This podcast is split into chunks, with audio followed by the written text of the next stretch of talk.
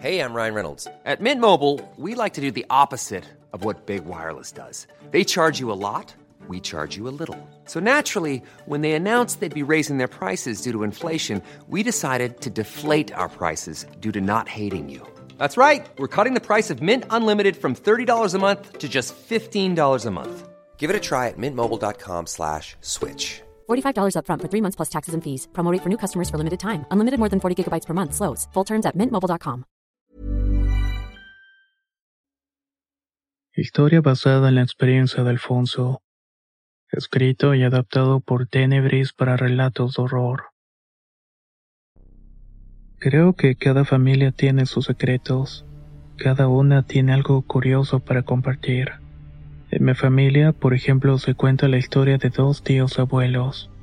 Unos que yo no llegué a conocer porque murieron muy jóvenes. Lo que quiero contar llegó por boca de mi padre, ya que él sí llegó a presenciarlo. Verán, mi bisabuela enviudó muy joven y su esposo fue un hombre muy trabajador. Él se dedicó su vida a la industria tabacalera.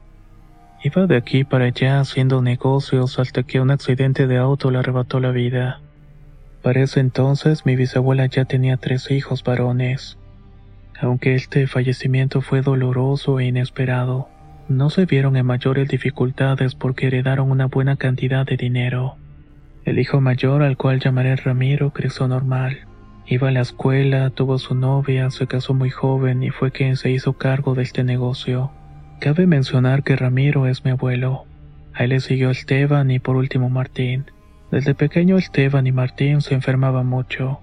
Tenían las defensas bajas y con el más ligero cambio de clima caían en cama.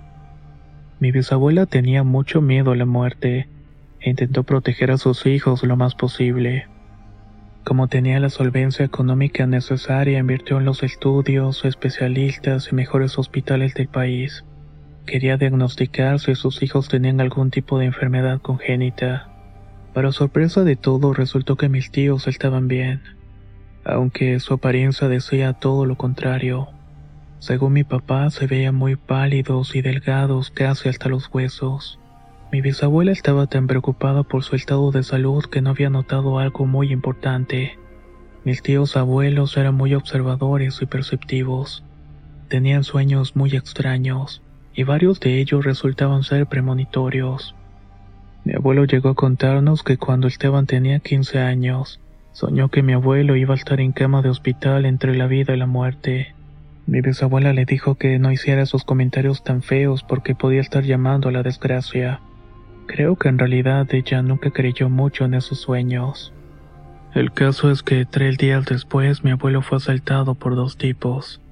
Le quitaron el dinero que llevaba y como quiso poner resistencia le dieron un navajazo en el estómago. Según me contó mi abuelo, los dos maleantes se fueron corriendo mientras se burlaban de él. La sangre le salía a chorros y pensó que se iba a morir. Dice que perdió el conocimiento y cuando despertó ya estaba en el hospital. Quien lo había salvado fue mi tío Martín, el más pequeño de mis tíos abuelos. Se había angustiado por el sueño de Esteban ya que entre ellos dos se tomaban muy en serio sus premoniciones. De algún modo ellos sabían que era cierto e intentaban tomar sus debidas precauciones. Martín estuvo siguiendo a mi abuelo y pudo pedir ayuda para que lo llevaran al hospital. Para entonces mi tío contaba únicamente con 11 años. Solo de pensar que mi abuelo pudo morir esa tarde y que yo no estaría contando esta historia, realmente me pone los pelos de punta. Cuando mis tíos trataban de explicarle a la bisabuela sobre este don de premonición, ella le respondía que si eran tan buenos, entonces ¿por qué no encontraban la causa de su enfermedad? Al parecer eso era cierto. Ni ellos mismos sabían qué les pasaba, aunque estaban conscientes de que la vida les estaba yendo de las manos. Mi abuelo era el más grande y como les digo se casó joven. Tuvo a mi papá y a mi tía Lorena. Papá siempre andaba de arriba para abajo pegado con el abuelo. Por cierto, un dato curioso es que mi abuelito Ramiro nunca desarrolló algún tipo de don, pero sí fue un hombre bastante inteligente. Él tenía la teoría de que sus hermanos tenían grandes dones, que tal vez el pago por ello era que su vida se consumiera rápidamente. De alguna manera eso tenía sentido, al menos para él. Cuando Esteban cumplió 25 años cayó en cama y ya no volvió a levantarse. Como mi papá era el niño de la casa al cual usaban de mandadero, le pidieron que fuera a buscar al doctor de confianza de la familia. Una vez que el doctor llegó, le pidió a mi papá que entrara con él para que le hicieran el favor de pasarle sus instrumentos en caso de necesitarlos. Lo que mi papá vio en ese cuarto es algo que me dejó marcado de por vida. Según recuerda, eran las 10 de la noche, y las luces del cuarto estaban alumbrando muy poco, pero al menos dejaba ver con claridad las cosas. Ahí fue cuando pudo notar que Esteban parecía un niño de 10 años. Las facciones de su cara eran literalmente las de un niño. Por alguna razón había rejuvenecido. Mi papá se talló los ojos para volver a mirar y tal vez la poca luz lo estaba engañando, pero no. No había duda de que el tío Esteban era un niño. Su asombro se transformó en miedo y quiso gritar, pero el doctor le dijo que se calmara. Al parecer el médico estaba enterado de ese cambio de apariencia. No me extraña por qué él había atendido a los tíos de sus enfermedades desde que eran pequeños. O al menos eso era lo que supe. Solo le pidió a mi papá que se calmara y siguiera pasándole lo que ocupara. El tetoscopio, termómetro, etc.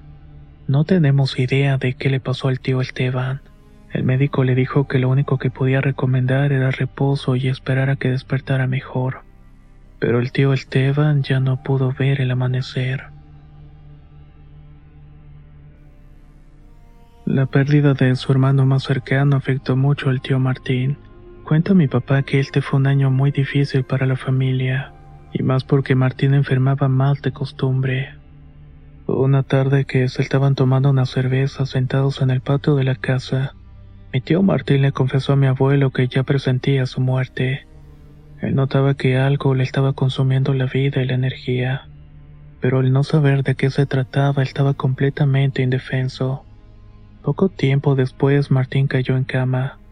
Algo curioso es que le pasó exactamente que al tío Esteban. Mi papá entró a su cuarto para ayudar al doctor y el rostro de mi tío era el de un pequeño. Para mi papá fue muy impresionante poder presenciar ese cambio de rostro de mis familiares. Por desgracia, él tampoco pudo reponerse y falleció poco tiempo después. Ya se imaginarán lo que sufrió la bisabuela con la pérdida de su marido y sus dos hijos menores. Sin embargo, mi abuelo siempre sacó la casta para no dejar que las cosas se fueran a pique.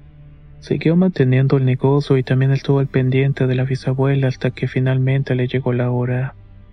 Hasta el momento ninguno de nuestros familiares ha heredado el don de los sueños premonitorios, y tampoco esa extraña facultad de rejuvenecer apariencia de niños. A pesar del tiempo, mi papá sigue impresionado de lo que vio.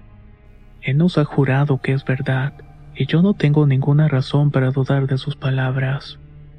Un par de años después de la muerte de mis tíos se supo que había una bruja no muy lejos de la casa de la bisabuela.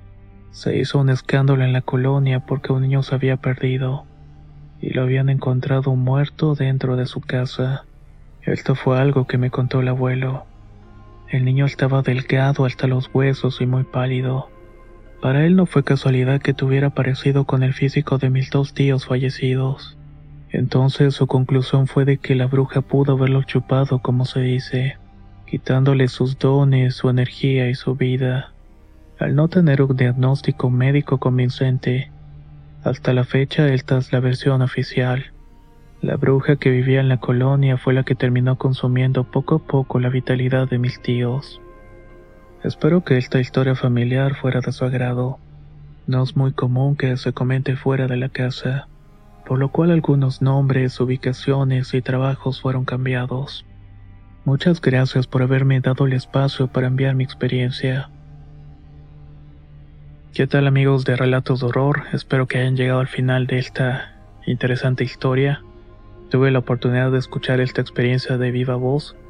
Eh, y sí es algo bastante, bastante increíble lo, que pudo ocurrir. Sobre todo la, la situación de, del cambio físico, ¿saben? Aunque, claro, ah, probablemente tienen teorías ustedes de qué fue lo que pasó. Si es así, por favor no duden en compartirla en los comentarios. Nos escuchamos en otra historia.